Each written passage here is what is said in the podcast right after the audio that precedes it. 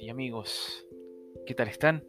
Aquí estamos un día más para compartir en este podcast. Hoy me gustaría poder compartir y narrar un documento de mi padre que sucedió un 21 de septiembre del año 2010, para ser exactamente un día martes.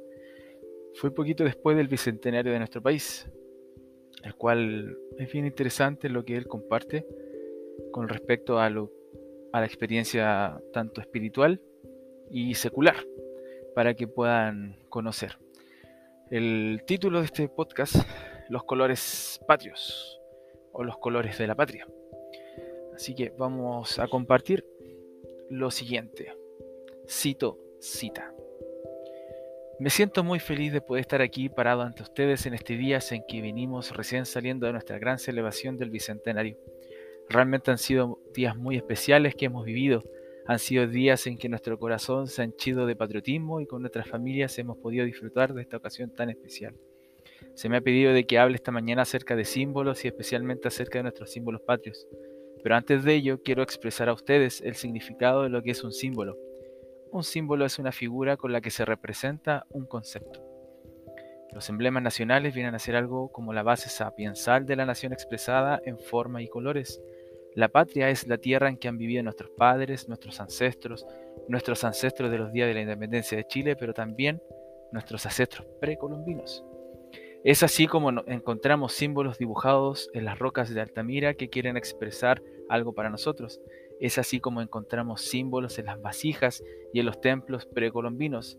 Es así como encontramos símbolos en nuestro propio templo que está aquí al lado y en las escrituras antiguas que nos hablan, por ejemplo, del sacrificio de Isaac como una semejanza de Cristo, donde su padre Abraham representa al Padre Celestial y donde Isaac representa a su Hijo, nuestro Señor y Salvador Jesucristo.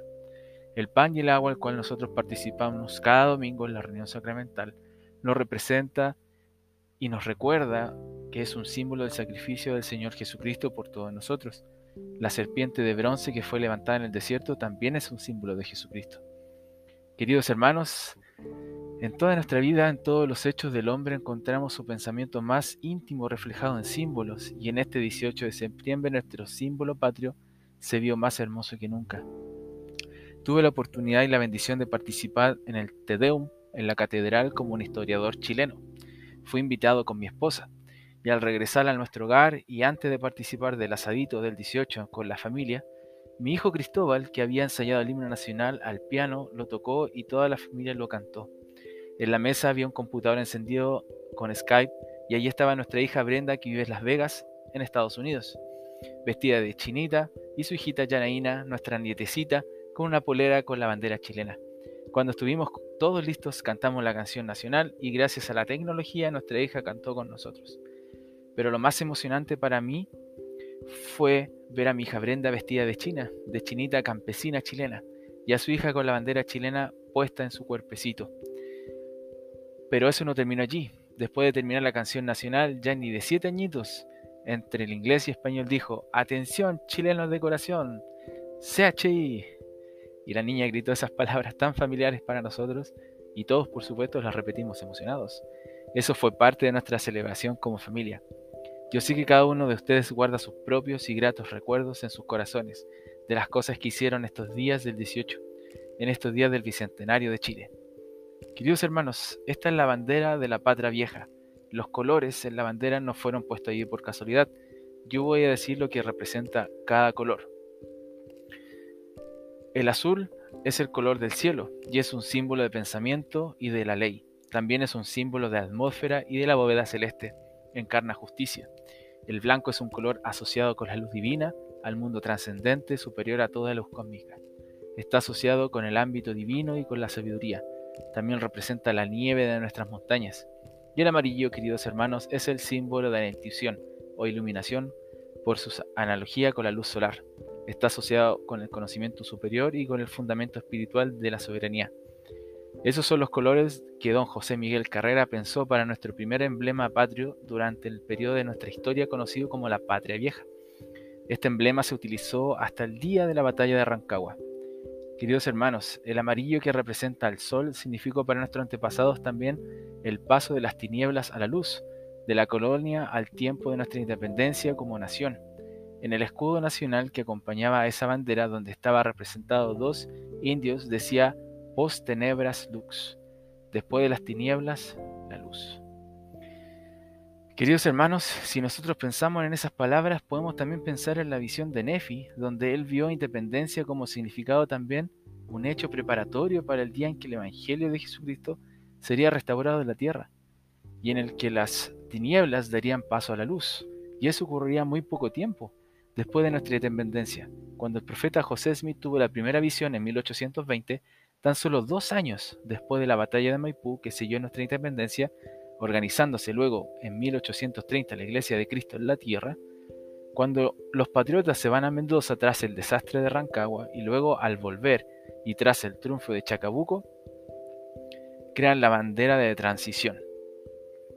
Con esta bandera, conocida como la bandera de transición, los patriotas entraron a Santiago por lo que hoy día es la calle Independencia en el sector de Mapocho y conquistaron nuevamente la tierra para nuestro querido país de Chile.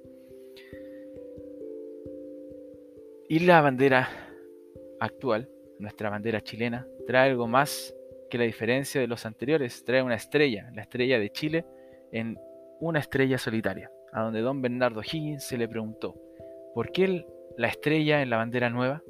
Y él dijo, esta representa la estrella de Arauco. En mi testimonio, que nuestra patria forma parte de la historia contenida en el libro de Mormón, en el libro de 1 Nefi capítulo 13 podemos leer, y aconteció que el ángel me habló diciendo, mira y miré, y vi muchas naciones y reinos. Y me dijo el ángel, ¿qué ves? Y yo dije, veo muchas naciones y reinos. Y me dijo él a mí, estas son las naciones y los reinos de los gentiles. Eran las naciones y los reinos de los gentiles que iban a estar en la tierra en los días de la restauración del Evangelio. Más adelante dice, y sucedió que miré y vi muchas aguas, y éstas preparaban a los gentiles de la posteridad de mis hermanos, los lamanitas, y luego dice, y miré y vi entre los gentiles a un hombre que estaba separado de la posteridad de mis hermanos por las muchas aguas, y vi que el Espíritu de Dios descendió y obró sobre él. Y el hombre partió sobre las muchas aguas, sí, hasta donde estaban los descendientes de mis hermanos que se encontraban en la tierra prometida. Y nosotros sabemos que ese hombre fue Cristóbal Colón.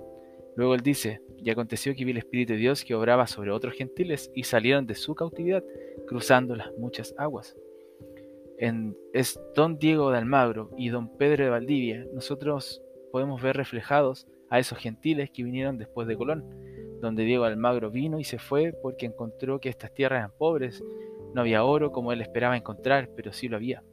Luego vino don Pedro de Valdivia con algo diferente en su mente, él vino a colonizar, a fundar ciudades, vino a quedarse y nosotros sabemos lo que acontecería, la guerra de Arauco. Y sucedió que vi muchas multitudes gentiles sobre las tierras de promisión, y vi que la ira de Dios vino sobre los descendientes de mis hermanos, y fueron dispersados delante de los gentiles y afligidos. Y así como encontramos el periodo del dominio español conocido como la colonia, periodo que culminará con la independencia de nuestras naciones. Y vi que las madres patrias de los gentiles se hallaban reunidas sobre las aguas y sobre la tierra también para combatirlos, y vi que el poder de Dios estaba con ellos, y también que la ira de Dios pesaba sobre todo aquellos que estaban congregados en contra de ellos para la lucha. Y yo, Nefi, vi que los gentiles que habían salido de la cautividad fueron librados por el poder de Dios de las manos de todas las demás naciones. Nuestro país de Chile fue liberado de España, así como los Estados Unidos lo había sido de Inglaterra, sus madres patrias, y así sucedió con cada nación americana. Es decir, no fue casualidad que todo lo aconteció. Y yo quiero expresar mi testimonio de que esto es verdadero. nosotros tenemos un conocimiento superior de estas cosas a causa del Evangelio, a causa de las Escrituras. Y esto lo comparto en el nombre de Jesucristo. Amén. Cito cita por mi padre Rodolfo Acevedo.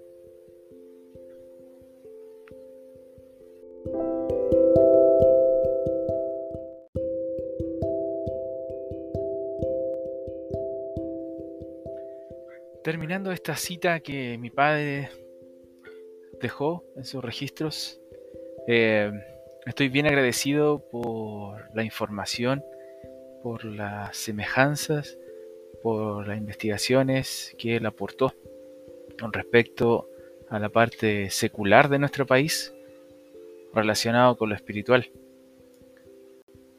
Espero que les haya gustado este podcast del día de hoy.